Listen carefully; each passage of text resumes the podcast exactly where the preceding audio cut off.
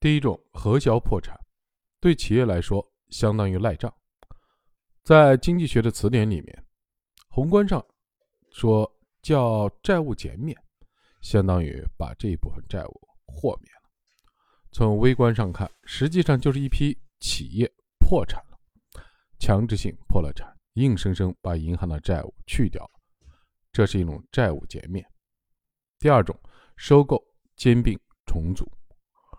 资源优化配置，在这个过程里，企业没有死，债务也没有百分之百的破产核销，但也是会有债务的豁免。比如说，两千年前国有企业的改革，那个时候一点三万亿的债转股、债务剥离，进行了企业的重组。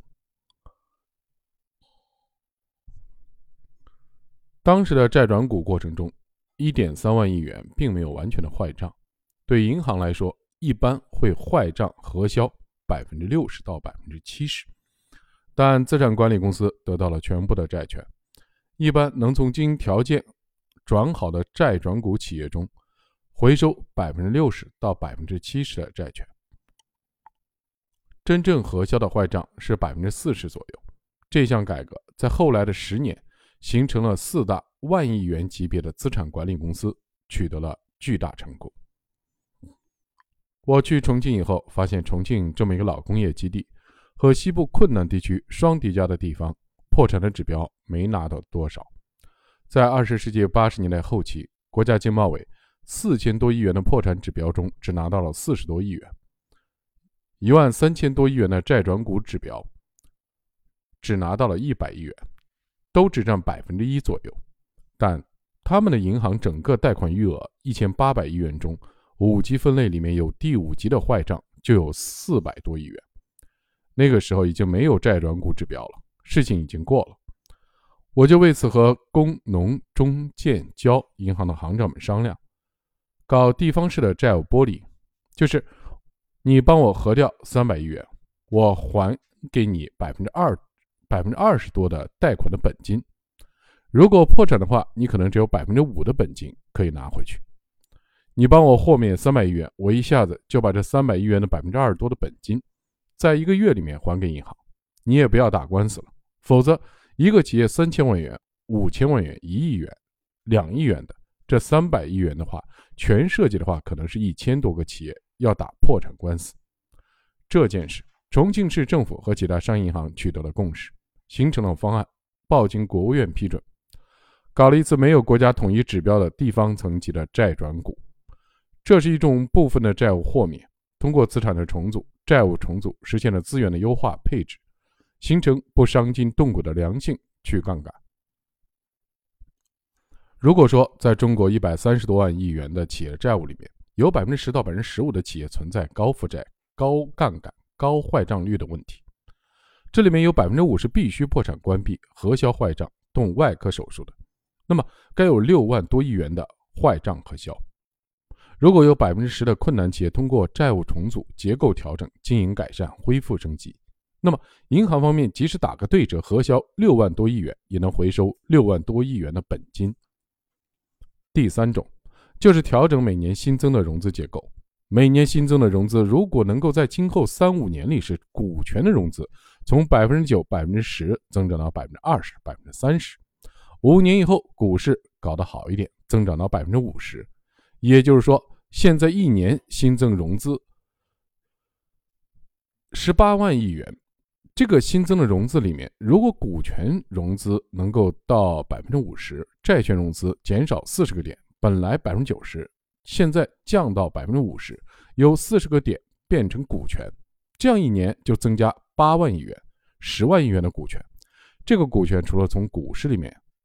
去拿，还有私募基金投资也是股权。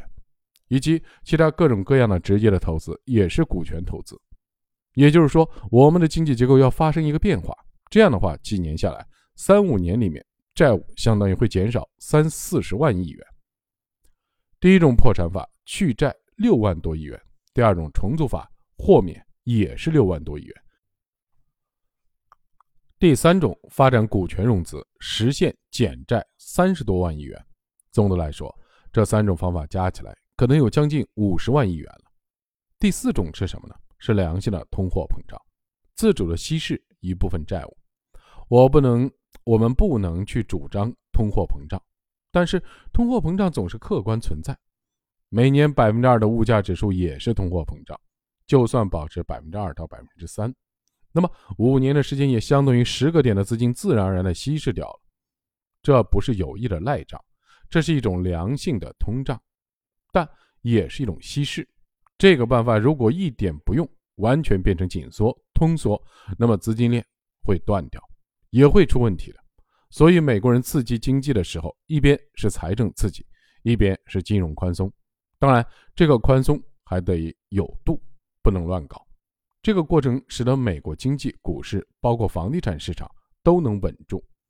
二零零八到二零一零年，美国能走出困境，这也是很重要的一个办法。通胀这个概念，一般经济学里面经常会争论。从本质上来说，通胀是一种货币现象，只要是物价上升，一定是货币发行过多。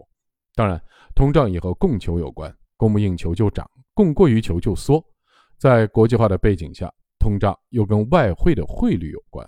货币的升值是输入通胀，货币的贬值是输出通胀。现在调控物价、调控指数三种工具都在起作用。第五种，稳定并适当的降低 M2 的增长率，这也是降低企业杠杆率的重要方面。近十年 M2 的增长率高则百分之二十以上，低则百分之十以上。平均在百分之十四左右，M2 总量过大，形成了企业负债过度宽松的生态环境。今后十年的货币政策要全力的稳定并适当的降低 M2 的增长率，使每年 M2 的增长率与 GDP 的增长率和物价指数增长率之和大体相当。如果 GDP 增长百分之六点五，通货膨胀率百分之二点五，加在一起就是百分之九。必要时再加一个逆周期的调控的平减系数，在经济偏热的时候，平减系数是减一减二；经济偏冷的时候是加一加二。我刚才说了五条：第一是坚定不移的把没有任何前途的过剩的企业破产关闭，伤筋动骨，壮士断腕，该割肿瘤就要割掉一块；第二是通过收购兼并、资产重组，去掉一部分坏账，去掉一部分债务。同时又保护了生产力。第三是优势的企业融资，股权融资从新增的融资的百分之十增加到百分之三十、百分之四十、百分之五十，这应该是一个要通过五年、十年去实现的中长期的目标。第四是柔性的、柔和的通货膨胀，稀释债务，一年两个点，五年就是十个点，这也很可观。第五是在基本面上保持 M 二。增长率和 GDP 增长率、物价指数的增长率之和大体相当。我相信，通过这五方面的措施加以实务实的推进，那么有个三五年、近十年，我们去杠杆四五十个百分点的宏观目标就会实现。这是我今天讲的第一部分。第一部分里面，如果要再补充一点大家感兴趣的，就是五个措施里面的第三条最关键：怎么把股市融资。和私募投资从百分之十上升到百分之四十、百分之五十，这就是我们中国投融资体制、金融体制要发生一个坐标转换。这里最重要的实际上是两件事情：第一件事要把证券市场、资本市场搞好。十几年前上证指数两三千点，现在还是两三千点；美国的股市指数翻了两番，香港的股市指数也翻了两番。我国国民经济总量翻了两番，为什么股市的指数不增长？这里面的要害是什么呢？可以说有散户的结构问题，有长期资本缺乏的问题，有违规运作处罚不力的问题，有注册制不到位的问题，各种问题都可以说。归根结底，最重要的一个问题是什么呢？就是退市制度没搞好。大家注意一下，美国。欧洲包括日本的市场，成熟的市场有一个基本的概念，比如说二十世纪八十年代纽约证券交易所的上市公司就是三千个左右，到了两千年还是三千个左右，二零零八年是三千个左右，现在上看上去也是三千个左右，实际上每年都要新增两百多个，那么十年就涨两千多个，三十年就是六千多个，为什么现在还是三千多个呢？也就是说，因为每年的退市跟上市基本是一比一，有的年份退市比上市多一点，三五年平均看来基本上进退一比一，所以企业的数量大体是不变的。同样三千多个企业，道琼斯指数原来六千多点，现在两万四千多点，那么这三千多家企业的市值翻了两番，买了这只股票的人，不就一起发财了吗？它这三千多个企业的市值，就等于美国的 GDP，因为美国股票的市值跟 GDP 大体是一比一，所以股市代表了国民经济的一个风向标。它之所以能够增值，不是简单的靠资金的推动，而是靠效益来推动。效益好，入市的资金就不会短缺；效益不好，有资金也不会轻易入市。大家有时候说中国股市的资金只有这一点，新股上市多了，资金就短缺了。独角兽来了，把资金抽掉一点，股市就跌了。从短期来说，是有这么一个概念：资金客观不变，这边多，那边就少。宏观上看，国民经济的这个池子，其实整个股市的池子只是国民经济池子的一小块。这一小块如果效益好，市场总是有足够的钱去买它的。同样，三千多个企业，每年总有那么两三百个差劲的关门离开，总有那两三百个好的进去。优胜劣汰的结果是留在里面的总是当下最好的，过了五年，好的也可能变差，滚蛋了。但这五年里没有新的好的进来了。只要保持这个状态，那么聪明的人、有点钱的人、全社会跟股市无关的钱，有意无意总会进股市。这个社会是不会缺钱的。就像买房子上百万亿元，分流百分之二十进股市，股市的市值就有可能因为增量资金的流入。带动存量资产升值，从五十万亿变成一百万亿元了。我要讲的意思就是，退市制度没搞好，只进不出，只吃不拉，这是股市发展不顺利的基本原因。第二个事情就是私募基金，美国的私募基金，各种各样的私募基金，总体拥有的资本跟股市大体相当，有十七八万亿美元。我二零一七年十一月到华尔街，当时代表全国人大财经委去的。与华尔街的摩根斯丹利、高盛、KKR、黑石四大金融集团董事长见了面。黑石的资金就有几万亿美元，KKR 也有五千亿美元。这些基金和投行老总个个胸中有全局，有全国，有全球，天文地理什么都通。那一天我们分别见面，和四个老总各聊了两个半小时，从早聊到晚。我讲这段话的意思，就是说这个股权的基金如果搞得好。他所有的出手就是股权投资，就是资源的优化配置，就是使得美国每年新增股权融资量达到总融资量百分之七十的关键所在。我们现在的股市有问题，基金也没搞好。我们现在的基金到二零一八年年底注册的基金大体是两万多个，二十五万亿元人民币，其中公募基金一百来个，资金总量约十三万亿元，大部分是债券投资。其中七万多亿元买了货币基金，三万多亿元买了债券，仅有两万多亿元是作为股权投资买了股票。私募基金两万多家，资金总量约十二万亿元。